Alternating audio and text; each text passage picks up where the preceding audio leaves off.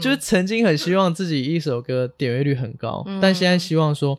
可以不用那么多人听过，但希望少少人听过，但每个人听很多次，嗯，就是那个歌真的对你是有打动的，然后可以陪着，哪怕只有一一两个人、十个人，在他觉得需要的时候，都知道他不孤单。现在你收听的节目是《名人堂名人放送》。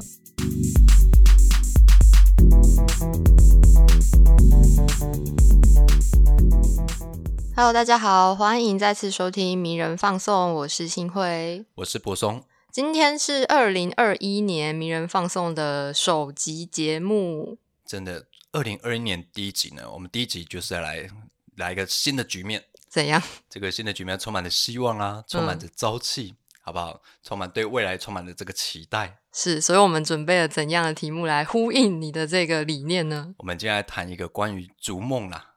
追逐梦想的道路上啊。好符合一月哦。对对对，但是我们今天来宾可能会不太同意这样的说法。嗯，那我先向各位介绍一下，我们今天这位来宾呢，他过去曾经创办一个运动媒体网站，嗯叫做 My Voice。如果你是名人堂的长期读者，你可能就会知道过去 My Voice 在名人堂上也有专栏。那我们也去采访过 My Voice 的创办人，然后大家可以从这篇文章之中知道这一路走来的心路历程是怎么样，包含创办人本人他到底又是一个什么样的人。但今天我们会找他来呢，其实 My Voice 只是其中一小部分而已。是，另一部分呢，我们至今今天才要来完整点开他这项技能啊。这项技能？之前不知道的吼。哦，当年采访他，跟我今天看到他，我刚才在楼下还很私礼问他说：“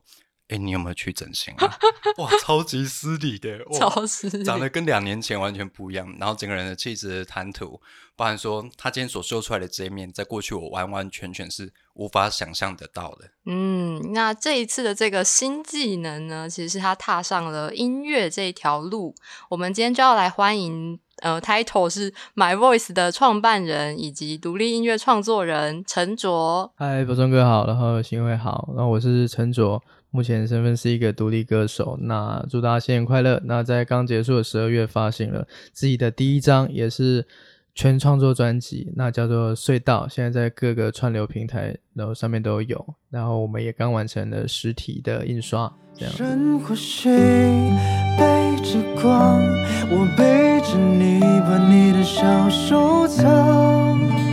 在沙子眼。哎，你很会掌握机会。马上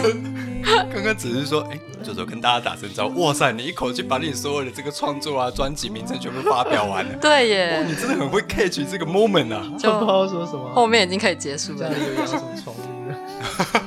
呃，我们今天这个题目很有趣，因为我们刚才前面说到，我两年前去访陈主的时候，他其实还是个大三的学生哦。对，那他目前也二十三岁，对吧？23二十三岁。那他中间历经了创办 My Voice，对然后退伍之后又去了一间外商公司。对，啊，为什么我对这间外商公司我很有印象？为什么？因为当年左左还私讯我跟我说，哎，那个柏松哥，我最近在找一间公司，嗯，那他们需要推荐人，我愿不愿意当他另外一个两位推荐人之一？我是这是小弟我诚惶诚恐，我想说我什么咖、啊？嗯，当人家推荐人，而且搞不好人家推荐进去外商公司，第一个月薪水就比你的薪资还高。诶、好像蛮有可能。对啊，但我就觉得也是很荣幸，因为从过去买 Voice 跟左左一路互动以来，我真的觉得你太有礼貌了啦！太有礼貌我真的觉得你太有礼貌了。作为一个音乐人，不是很酷吗？说有我操，然后你就那种很有礼貌，哎，谢谢国松，谢谢谢谢谢谢。我觉得你是有不当的刻板印象。我有不当的刻板印象，是不是？对对对。所以当年我就帮他就是冠名推荐说，我觉得左左是一个很棒的年轻人。那除了你当年做 My Voice 之外，那你中间因为我也知道说你们当时怎么创办这个 My Voice 网站嘛，直到你现在踏上了追逐音乐之路，我也非常震撼哎、因为我觉得你的人生不断在切换轨道，而且你好像在每个轨道上都可以做的还不错。当然他会很谦虚说没有做很好啦，但至少对我们来说，哇塞，都会觉得你能不能留口饭给大家吃这样。或是好像都知道自己要做什么的这种感觉，可能对现在年轻人来说，其实还蛮不容易的。我觉得我们可以先聊聊当年这个网站，运动媒体网站叫 My Voice。对，嗯因为我相信很多听众可能不太知道这个网站，因为它其实寿，命没有很长。收起来了，对，它从二零一八年上线，上三月到二零二零年结束对。对，那要不要跟听友介绍一下 My Voice 是一个什么样的网站？哦，是那那呃，简单来说就是，呃，我自己在高中跟大学的时候，其实是有在打棒球的，虽然都打的是乙组了，但是就是算很认真打的那种乙组选手。嗯那也读了也都是升学的学校，还不错的学校这样子。那在这个过程，我就发现说，哎、其实有蛮少人他可以同时去认识到，包括说运动圈里面的人，然后还有一些可能，呃，我们其他大众就是不是这个科班体系一般读书的这种人这样子。那这两边的意见其实有时候没有办法很好的去交流，或者甚至大家可能把运动员太当做是一种呃，可能机器，就是他们在场上有有怎样的绩效跟产出，但是有时候忽略掉很多很可惜他们背后一些他们生而为人的一些故事。对，那那个时候有一个参参考的 reference 的网站，就是叫 The Players Tribune，在美国，它是 Jeter 创办一个网站。哦那你说它特别的地方，哎，它也只是一个专栏网站，但是每一篇都是由运动员本人来写的。那他们就曾经在上面发表这很多各来自，比如说 NFL、NBA、MLB 各种世界各地的运动员都在上面发表，用他们自己的文笔发表在运动场外之的题材，譬如说呃预防家暴、种族平等，然后黑人教育这些东西，然后去发挥、去杠杆他们的影响力。那我那时候就觉得说，哎、其实台湾有很多球员，他们有资本去做这件事情，是可以去做到一呼百应的这样子。对，然后哎、这件事情好像一直没有来人来做，蛮可惜，所以就把它就是从构想啊，然后慢慢把它弄起来，这样我当时看到 My Voice，其实我在 IPTT 棒球班，是，当年有一篇那个这算什么报文吧？对对对，然后一篇报道叫《十年昨日》，对它讲的是米迪亚暴龙队的一个假球案。对，那当时我在 PTT 看到之后，我就觉得心里立刻觉得说，哦，这个有中，这一定会中。谢谢谢谢。所以我后来就马上去找了你们的粉丝团私讯给你们，因为我觉得这对篇对我来说太惊人了，而且我很想知道背后到底是谁做了这样的事情。坦白说，以球员的第一视角，然后做大概运动的故事，或是运动人生以外的这些倡议啦什么的，我们过去也会知道 Derek Jeter 有在做这样的工作，那我们当然也有参考过，可是一直以来没有一个主流媒体或者商业媒体，甚至是运动媒体愿意去做这样的尝试。那我联络上你之后，我更震撼，因为发现是个大学生，是个大学生，而且是大三、大大三上还是大三下的年纪而已。大大三是几岁啊？二十。十一、二十二，我那时候我二十，哦对，当时就觉得说，我，好像被 send 出去配上，哇，二十岁可以做到这么事情，那我们这个在媒体业里面的人应该要再努力一点了。嗯那你要不要跟我们听友介绍一下当年这篇报文啊？十年昨日，它讲的是一个什么样的故事？那你们当初在采访或者在撰写联络这位运动选手的时候，你们心里有预感说这篇会一炮而红吗？是了解，因为呃，我自己之前都是打棒球，那包括我在台大棒球队的时候，有时候我们的呃客座教练是就是这位这个经历米迪亚假球案的这位主角，当时是米迪亚暴龙队的外野手四号外野手吕佑华，那现在是当时是我的教练，新北市的体能教练，然后也有当亚运雅加达亚运中华队棒球的体能教练，对，嗯他是叫吕佑华教练，现在还在新北市城棒队任教这样子。那所以，我因为认识呃佑华教练，认识吕教练，那后来吕教练在新北市城棒队，后来有名的中华职棒前投手就曹俊阳教练，曹俊阳曹三丰，对，他也加入新北市当投手教练，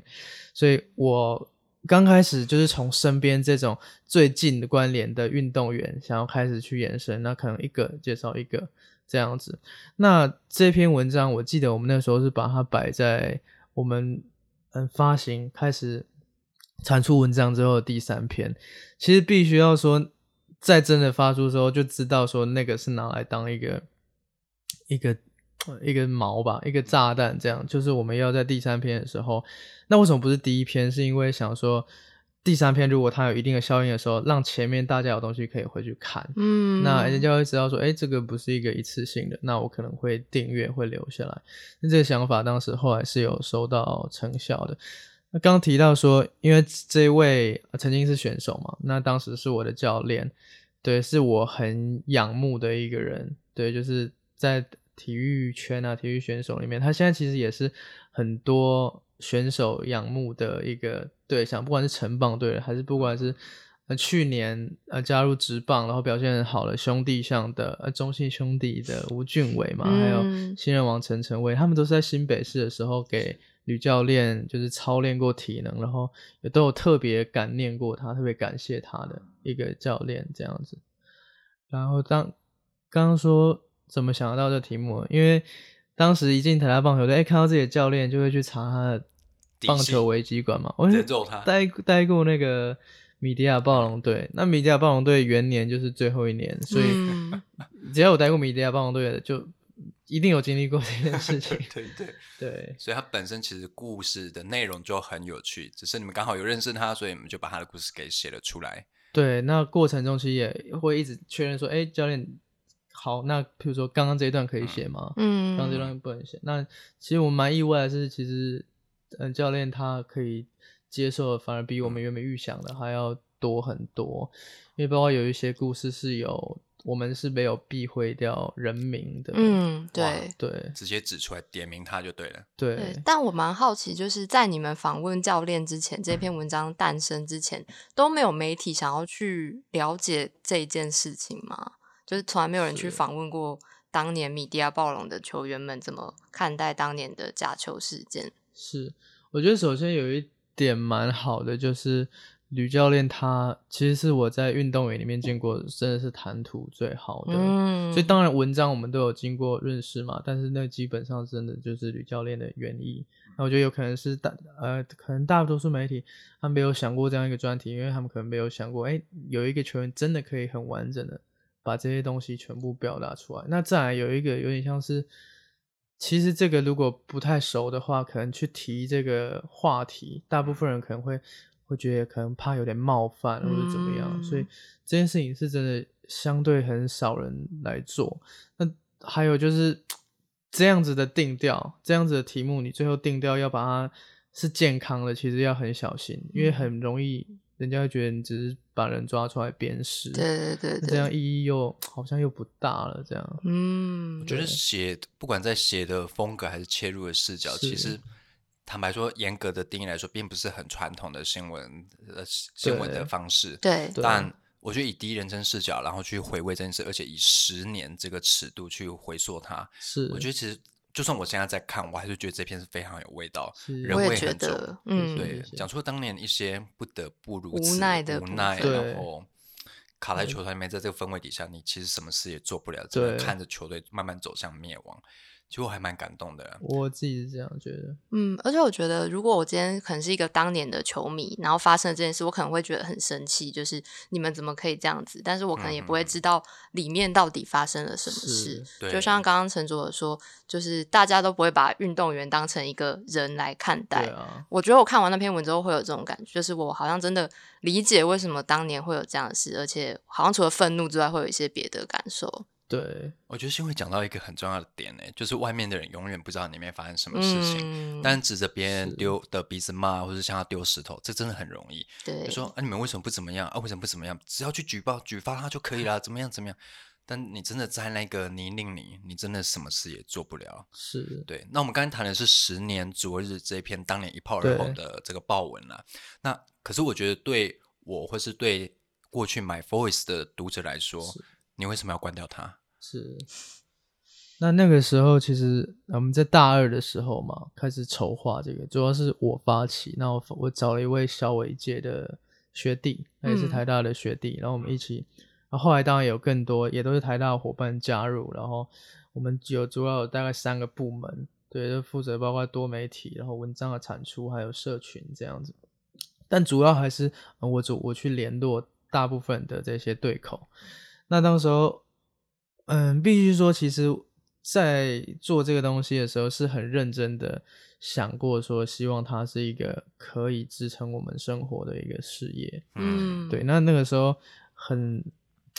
去了解说，哎，大部分的内容网站啊，当当然也包括像 UDN 这么大的那个网站，那台湾的比如说关键评论网，其他内容网站，到当然还有新闻网这种各大新闻网，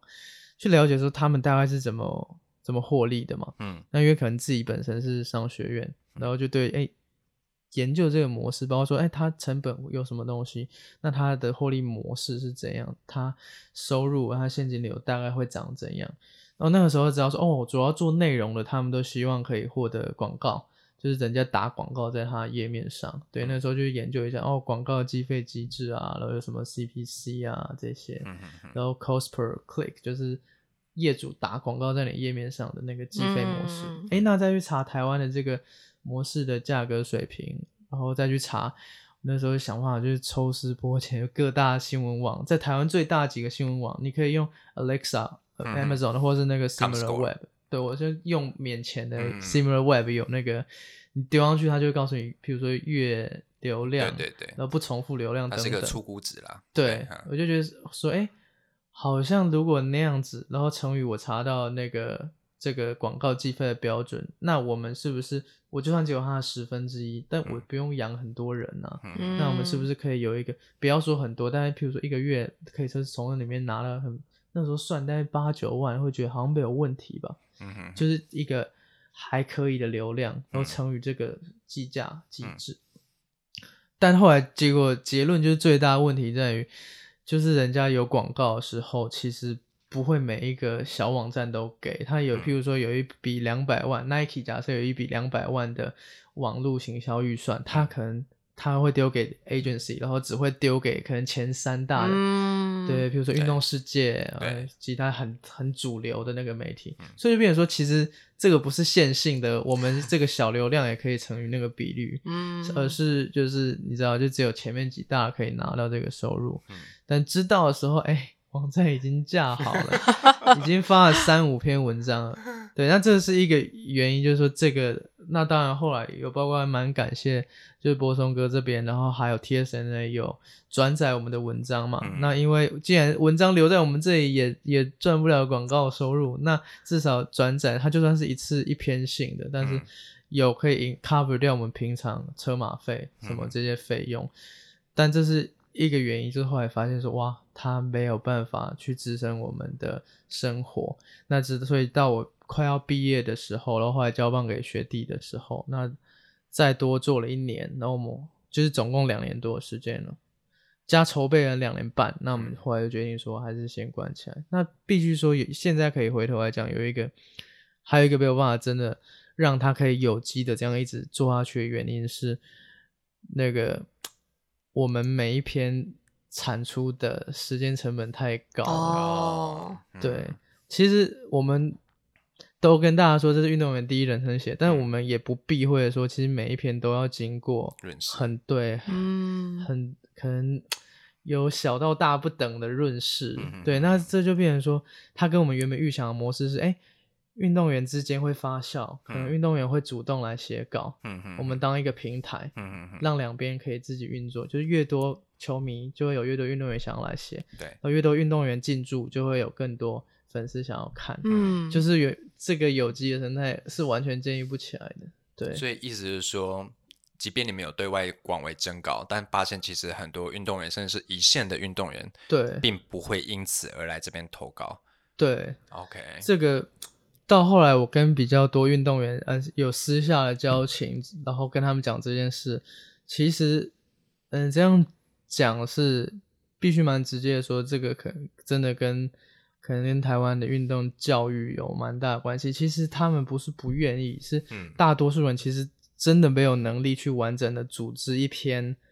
很嗯，我们就算先说一千五百字就好，或一千字、嗯。最低最低可能就一千字的文章、嗯。是没有办法的，因为我一开始在想说，会不会有整个运动环境的文化问题？是。对，比如说这个氛围，就是是。不希望你去媒体上说太多，或者说在媒体上说的就只能呈现一个官方的叙事版本，哦，会不会有这个？另外一方面，这隐隐约约的因素也在里面。我觉得这个有。我这样去写，用我的名字，这样好吗？或我这样讲，我的球团或是我的经纪人会不会会有意见？是，但我想或多或少也带有一些这样的顾虑吧。我觉得这个绝对是有。对啊，对啊，因为可能大部分的球员他们习惯就是接收指令，然后再做事。可能那也有可能是他们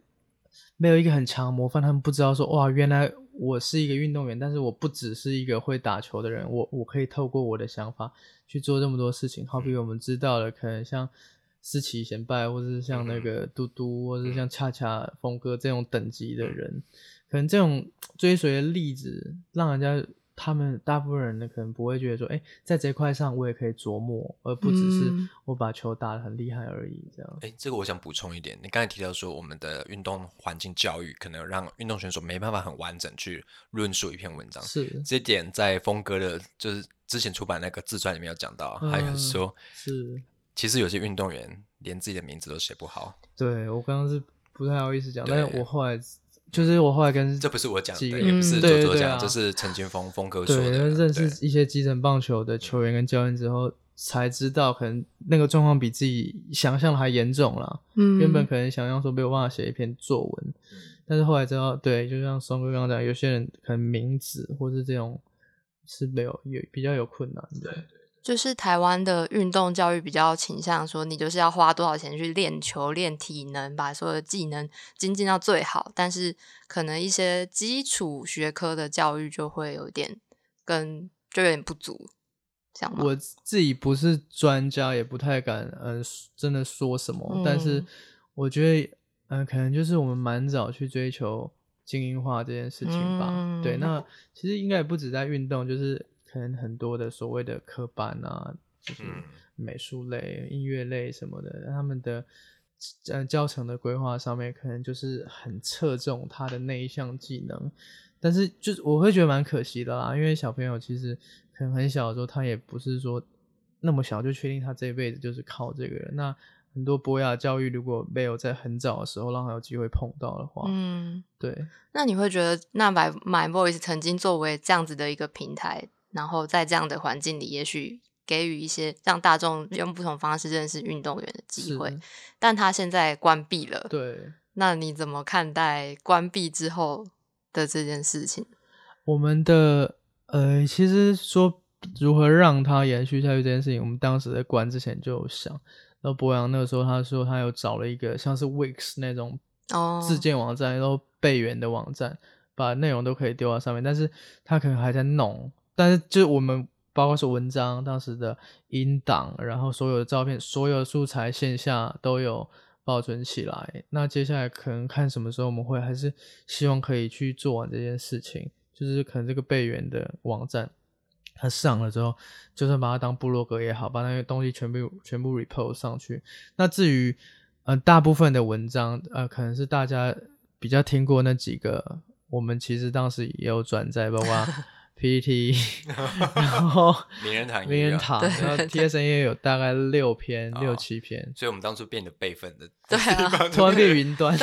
对，就很突然，我们就变备份的地方，因为对，先回首看当初去分散到各个地方也是分散风险，哦，那个时候没有，真的完全不会这样想过，就是哎有还有这个分散风险这个。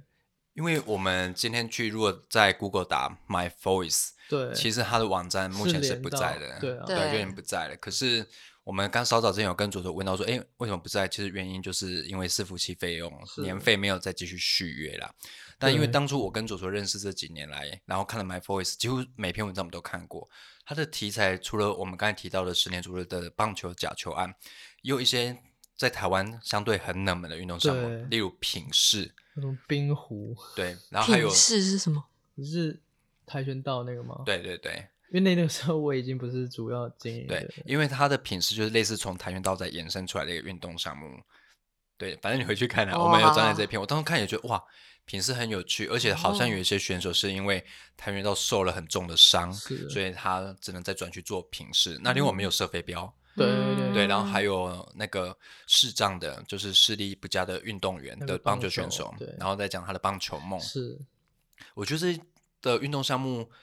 你们算是选了一条最冷门的路哎，对啊，因为你们选了一些其实在台湾很不流行、很不主流的运动，对，可是我就觉得这些运动有打开我的眼界的感觉。我说哦，原来还有这些人在做这样的努力与尝试。射飞镖那个我就觉得很有趣，哦，飞镖也可以算在一个运动竞技项目里面对，面。他超强那，这样嗯他又是退伍军人，对他把退伍军人这个在受训期间，那种军人对自己的要求，要求在他射飞镖的这个活动上对，哦，然后射到好像打进国际赛啊，啊或者怎么样，这是很猛，这个我就觉得很有趣。是，可是因为今天是因为没有付年费，所以网站就暂时 close 对掉。对，那我们就这里问你好了，之后这个经济稳定一点，有没有打算付年费让他回来啊？我觉得，呃，可能就是说，刚刚说自己架网的这个事情是一定要做的啦。嗯，但是因为他跟原本取就是拿回那个王域这件事情其实不冲突，就是就算拿回来的话，那自己架站这个事情也是可以做。嗯但是现在比较比较困难，就是说，哎，那如果就算我们把那个 domain 要回来了，把那个我们的王域要回来，但它是不是只是一个被动的，就是像一个大家看得到的云端？因为嗯我们现在的经营，其实当时在其实即使在真的要关关闭网站之前，都是有持续。我们在台大已经申请了一个校内社团，想说嗯让以社团的方式继续经营下去。但是当时在我们嗯那几届的，就是 My Voice 里面的人员里面，我们找不到人可以来做这个主要领导者。嗯，对，所以那个时候我是让当时主要经营的那个学弟知道说，你觉得我觉得还做得下去，那这个钱要说多也不多，我可以嗯。cover、嗯。但是是他很坦白跟我说，哇，他觉得现在这是我们这大概十个人里面没有人可以，然后也哇。愿意去接手，所以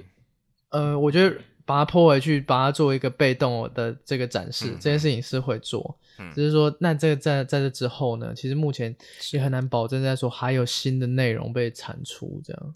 我发现你很精算师哎，怎样？就是他从一开始提到说十年昨日，他们本来安排在第三篇，因为他们自己就预计这篇是爆文的，对，那他都算好了，而且还真的被他算准。然后另外你刚才提到说，我其实觉得你是个很有规划的人，就算我们把网是是是是域要回来之后，可是没有人员继续更新它，它坦白说就是变成一个 Google 大就是一个云端的嗯硬碟、云端空间而已。对啊，那对大家来说这件事，坦白说意义不大啦。。对，那关于这件事，你也提出了你的看法。那你除了关掉 My Voice 之外，我知道你还有另外一个身份上的转变。是你过去曾经打棒球，那你又是投手的位置。对，你最快球速多少我忘了？那个时候最快丢到一百三，一百三嘛，哦你最快丢到一百三。那你曾经在心里告诉自己，你要用两年时间去追逐你的棒球梦。嗯，对那目前你放弃了，对，原因是什么？那个时候其实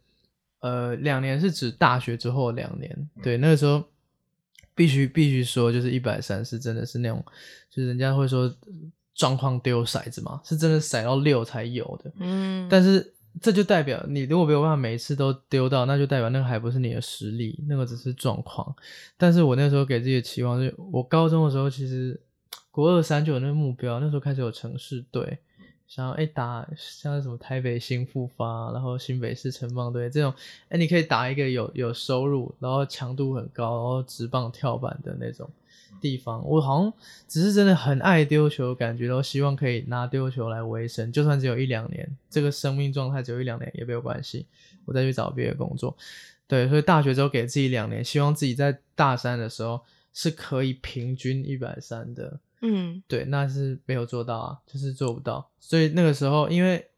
还很幸运跟吕教练的球队就是新北市城邦队有交流的机会，那去他们那里练球。被打爆。然后那次那个那次都是牛棚而已对，就是林敬明教练哦就是帮我调整嗯，然后还有另外一次，但是有有的确有一次他们有来台大交流这嗯样子，就是我状况最好的时候，我意识到我状况最好的时候都才勾得到那个边，嗯。那就代表说你其他可能九十五趴的时候呢，你可能是连边都摸不到，边都摸不到，因为那个时候那种对决，你就知道那个强度的差异。你已经觉得，哎、我已经觉得我那天状况算很好了，嗯，然后我都还是只能，比如说丢给他们打，嗯然后哎、球也都被咬中，然后只能说啊，幸好刚好打到中外野手那里。嗯但是你不能，这这代表你的水准不是那边，你声音只是嗯刚好这样。所以那时候是意识到这件事情，而且知道说哇，原来差距那么大，然后第一次体认到说，好像有些事情是在努力之外的，因为可能我从小在读书的体系嘛，啊就是可能我可以蛮狂妄的说，我想要什么，我去做都有，嗯就是念书上的事情，对，对我我就会觉我会觉得我会觉得没有什么啊，我就真的很认真啊，啊，但是后来觉得说，原来有些事情是你真的很认真，但是也你也达不到的，你也不一定，所以那个时候会哇，觉得反而现有的东西是蛮珍惜的。那附带讲一下，我后来，我现在跟当时采访的那个，嗯现在统一期待是明年王牌的古林瑞阳，嗯就变很好这样。嗯嗯嗯，那那你才知道哇，什么叫真正的投手？那个天，可能那个真的是你你是或不是，就是真的就是注定的。欸我好喜欢这段反省哦。嘿，他刚才提到说，他以前其实左左是台中一中的啦，嗯对，那其实读书对他来说，他只要认真，他只要努力，他就觉得就有很明显的回报。这一点我是没有啦 但是他刚才体会到说，有些事情不管你再怎么认真，其实你的极限的天花板就是在这里。我相信你是真的很认真的人，你会拿以读书的这个努力的程度拿去拼棒球。是，但你发现你试过了，那你的极限就在那里，你状况再好，也只能摸到边。对，那所以你不仅关掉 My Voice，然后你也放弃了你棒球的追梦。对，但顺序是棒球哦先，OK 不打，然后认真，最后经营 My Voice，然后再过一年多后吧。